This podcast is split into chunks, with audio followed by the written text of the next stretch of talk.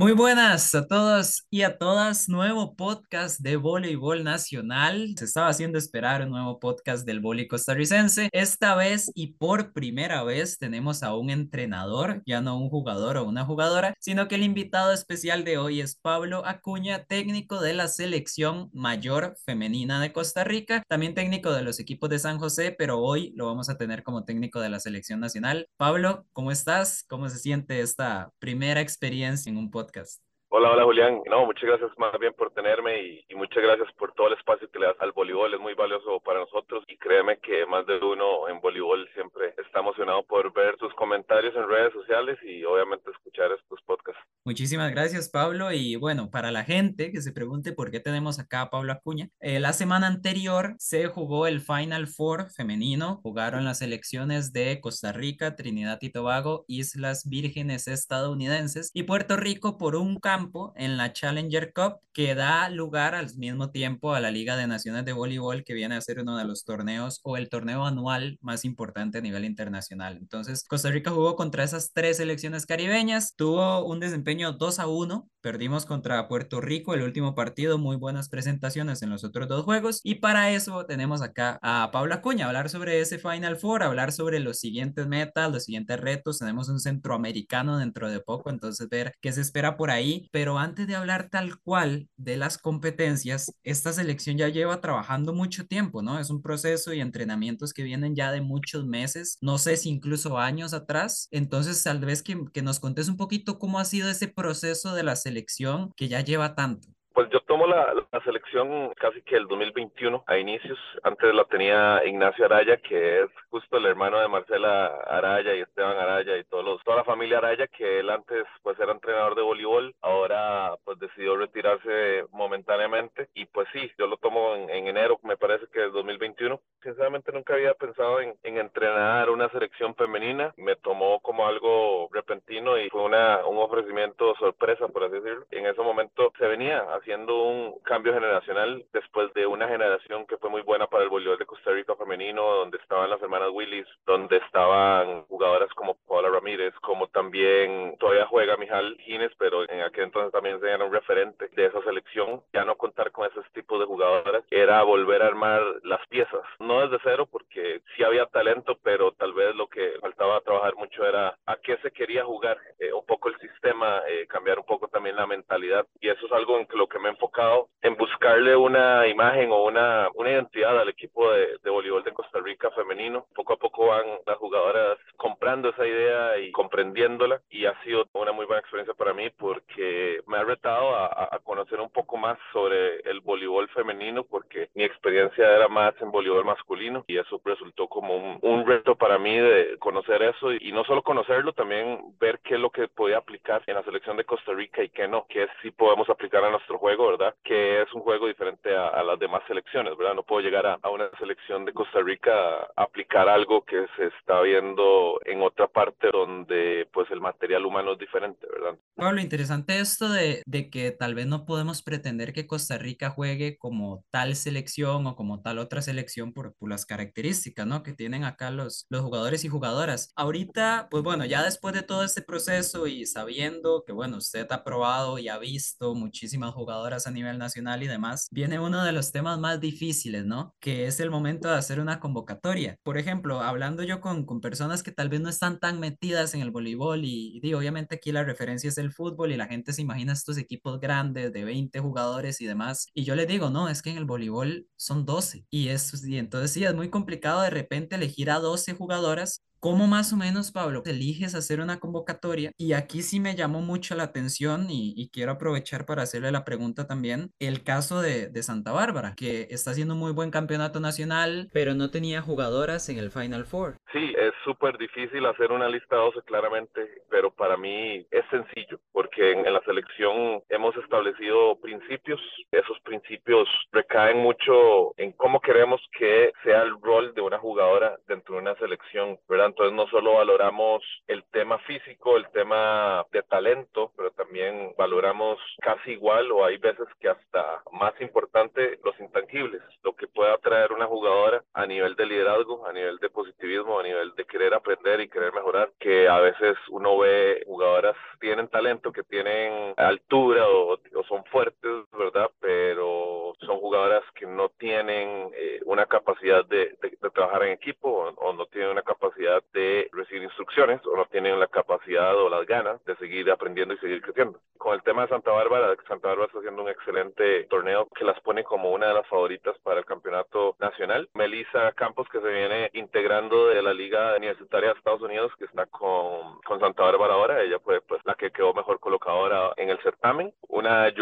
González, ella eh, por la primera parte de este año se conmigo y me dijo que no podía por temas laborales, entonces no pudimos contar con ella lastimosamente. Tampoco hemos podido contar con Mariela, que Mariela pues no atendió el llamado, pero siempre yo conozco a Mariela desde que éramos jugadores los dos de Juegos Nacionales y tenemos una relación buena, la he seguido en, en todos los partidos que he visto de Santa Bárbara y creo que es una de jugadoras, o podría decir que es una de jugadoras con mejor ritmo y condición está en estos momentos. Y sí me gustaría pues tenerla en la selección, entonces estoy seguro que ella estará año. Julisa Rodríguez está dentro del proceso y lastimosamente fue una de las decisiones difíciles que tuvimos que tomar porque claramente no solo es decidir entre 12, dentro de esos 12 es decidir cuántas jugadoras llevas por puesto, ¿verdad? Entonces eso aún hace la escogencia más difícil, ¿verdad? Pero bueno, nosotros creo que nos, nos mantenemos en línea con nuestra filosofía y muy en línea con lo que queremos de las jugadoras, cómo se acoplan a nuestro sistema, pero también cómo se acoplan pues con el equipo, ¿verdad? Que eso creo que es aún más importante. Ojalá, ¿verdad? Se, se pueda tener siempre la disponibilidad de las jugadoras y vos puedas elegir, ¿verdad? A, a placer, digamos, pero que, que, no se den estas situaciones externas y demás. Pero bueno, ya una vez hecha la convocatoria, ya una vez todos estos meses eh, de trabajo que venían detrás, ya habiendo ganado incluso otros campeonatos, se afronta este Final Four, que la oportunidad es buenísima, ¿no? O sea, la oportunidad de ir a una Challenger Cup sería algo gigante para el voleibol costarricense, pero primero había que enfrentarse a tres selecciones caribeñas que ya, bueno, en voleibol se sabe que además de temas físicos, de ser muy altas y demás, normalmente son las de las selecciones que mejores resultados tienen en la región, que es Norseca. Entonces, Pablo, ¿cómo afrontaban ustedes el torneo? Y al mismo tiempo, si ustedes, a ver, tal vez no sea la expresión, pero si ustedes ya sabían o ya se veían jugándose contra Puerto Rico, tal vez ese primer lugar, entendiendo que Trinidad e Islas Vírgenes de repente tal vez venían con un perfil un poquito más bajo. Sí, nosotros perfilábamos ganar una medalla definitivamente. Teníamos mucha incertidumbre de, de, Islas Vírgenes porque era un equipo que del cual no teníamos ni siquiera un solo video. Revisamos por todo lado y era difícil saber qué era lo que iba a traer Islas Vírgenes. Algunas de ellas habían participado en la Copa Panamericana sub-19, pero sabíamos que no eran ellas las que iban a jugar esos partidos, ¿verdad? Entonces fue algo difícil saber qué era lo que traía un, equipo como Islas Vírgenes con Trinidad y Tobago. Históricamente, al igual que Costa Rica, le permitió ir a varios mundiales, pero en algún momento, pues en Costa Rica bajó el nivel y Trinidad siguió más bien subiendo y siguiendo dominando por sobre Costa Rica. Incluso en estos momentos, bueno, en estos momentos no. Antes del de Final Four, en el ranking del Norseca, Trinidad y Tobago está por arriba de Costa Rica. Una de las cosas positivas que, obtuvimos, no solo la medalla de plata, también es de que a nivel del ranking de Norseca, en estos momentos le estamos pasando a, a Trinidad y Tobago. Entonces pasamos de un octavo a un séptimo lugar y estamos por debajo pues de Cuba, de Puerto Rico, de, de México y por supuesto los que están arriba, que son Canadá, Estados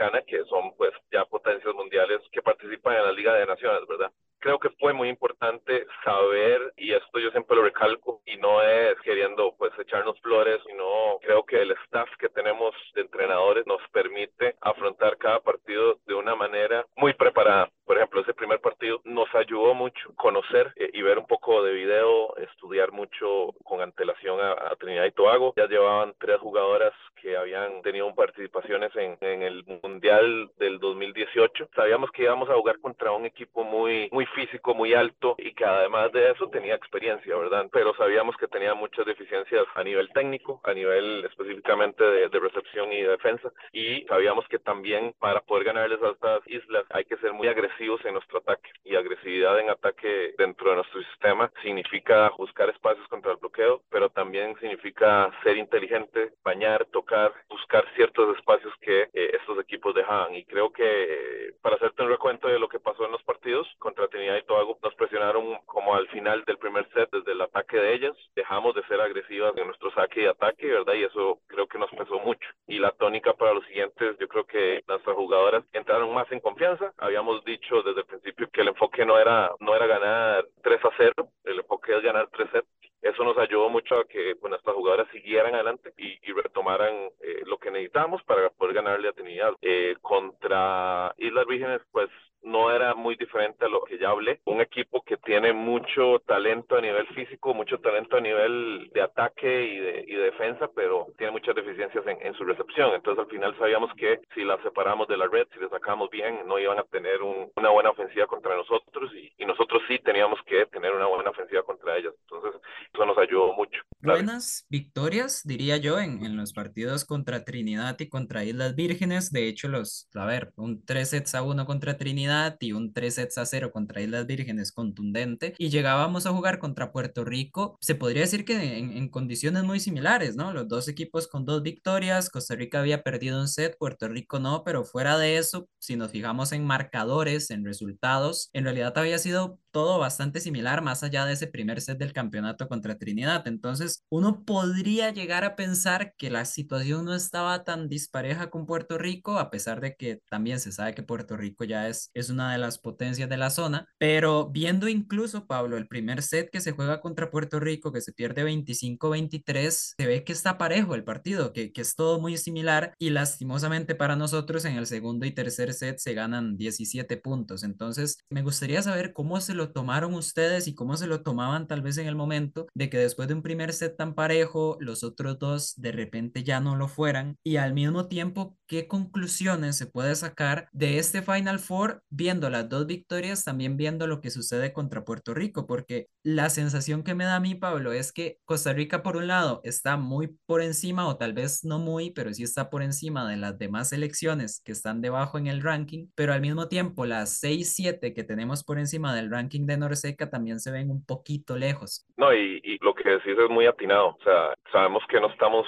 ahí con esas elecciones aún, y yo siempre digo aún porque realmente se trabaja para estar en ese nivel y vean que se puede estar a ese nivel, ¿verdad? Al final estamos hablando de diferentes realidades. Puerto Rico tiene su propia liga profesional y es liga una liga profesional muy respetada, ¿verdad? Donde todas las jugadoras con las que jugamos juegan ahí o juegan en ligas extranjeras, ¿verdad? Entonces suena un poco lo mismo de siempre decir que ellas están en otras realidades, pero pues es una realidad, ¿verdad? Que no hay que ignorar. En todo caso, no garantiza nada, ¿verdad? Creo que es una también una filosofía y mentalidad nuestra es de que todos los contrincantes son como un, un, rompecabezas que nosotros tenemos que armar, ¿verdad? El otro equipo nos va a poner un problema y nosotros no, lo tenemos que solucionar. A mí me gusta mucho usar eso porque elimina toda la posibilidad de sentir lástima por nosotros mismos y empezar a poner excusas, ¿verdad? Porque eso que te acabo de decir, de que ellas están en otra realidad, es cierto, pero hasta cierto punto no lo podría empezar a usar como excusa y no dar el 100% a la hora de jugar contra ellos. Y me parece que sería un total desperdicio de oportunidad no jugar al 100% contra un equipo como estos porque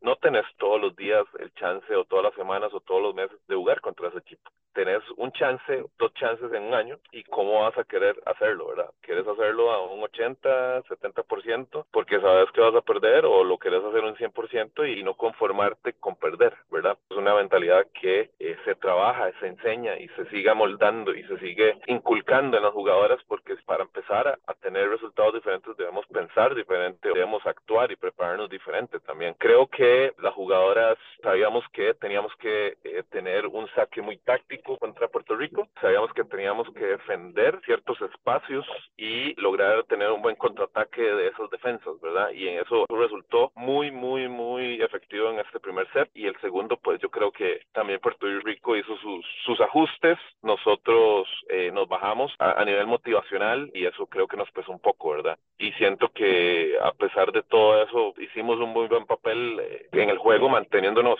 ahí tratando de intentar buscar solucionar problemas, ¿verdad? Pero hay veces que, que creo que estas son las experiencias que uno debe valorar y que se puede mejorar para seguir mejorando como entrenador y ellas como jugadoras y todos como una selección, ¿verdad? Y pues sí, Pablo, eh, terminamos con el 2 a 1, terminamos con la medalla de plata en el Final Four, seis premios individuales se termina llevando la selección, tres de esos se los lleva María José Castro, otro de Melissa, que ya lo mencionaste, Tatiana Sailes y Marcela Araya. Y pues bueno, nos quedan varios apuntes, nos quedan varias conclusiones, Pablo, pero antes de, llegar a esa última pregunta, por acá nos dejó una pregunta una seguidora ¿Qué dice, Pablo, para usted, ¿qué es una jugadora completa? ¿Qué considera una jugadora completa?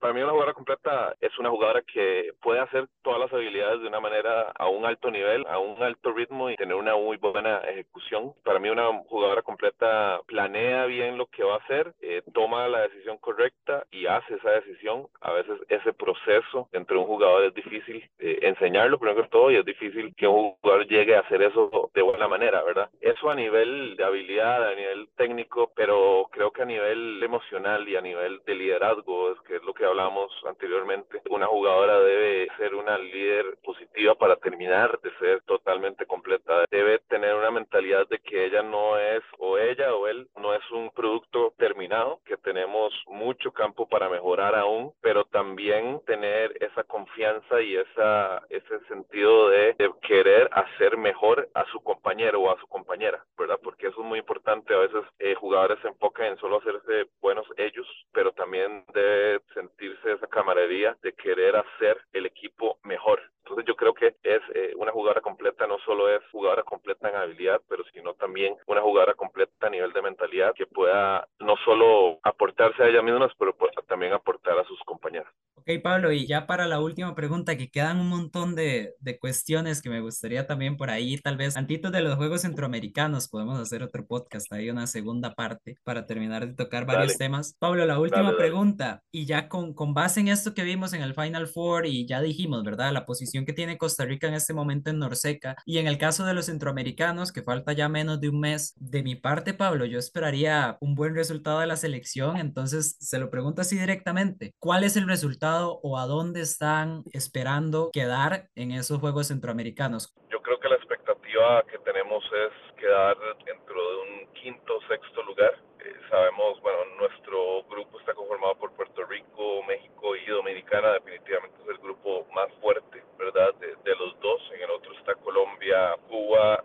Trinidad y Tobago y El Salvador. Entonces estamos esperando básicamente casi que, que estar disputando ese quinto, sexto lugar junto pues a Trinidad y Tobago y, tal vez Cuba, ¿verdad? Eh, que son los equipos que usualmente van a estar ahí eh, peleando esos puestos. Entonces veremos, ¿verdad? Sabemos que estamos ahí para, para seguir mejorando, para seguir demostrando y viendo qué es lo que necesitamos a futuro. Creo que eh, también es necesario ver a nuestras ligas menores una selección sub-19, sub-21, lo que ha estado haciendo en este año y los años anteriores, ir perfilando jugadoras que a futuro puedan realmente competir en estos niveles. No estoy diciendo que ahora no podemos ser competitivas, todo lo contrario, sino no valdría la pena ir a estos torneos, pero sí creo que podemos mejorar todo la estructura de selecciones nacionales como un todo, como un programa de, selecciones nacionales que tenga sentido y que llegue a, tener una élite de renombre, como lo ha sido en, el femenino el voleibol. Costa Rica tiene el talento, tiene la técnica y nos falta nada más perfilar